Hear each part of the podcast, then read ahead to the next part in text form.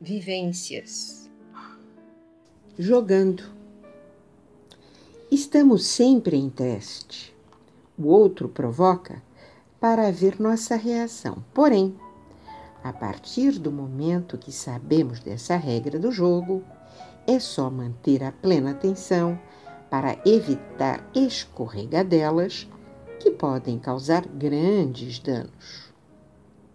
Atento, observando e agindo com controle pessoal diante das situações que se apresentam, sempre saímos bem, possibilitando um relacionamento amigável e harmonioso.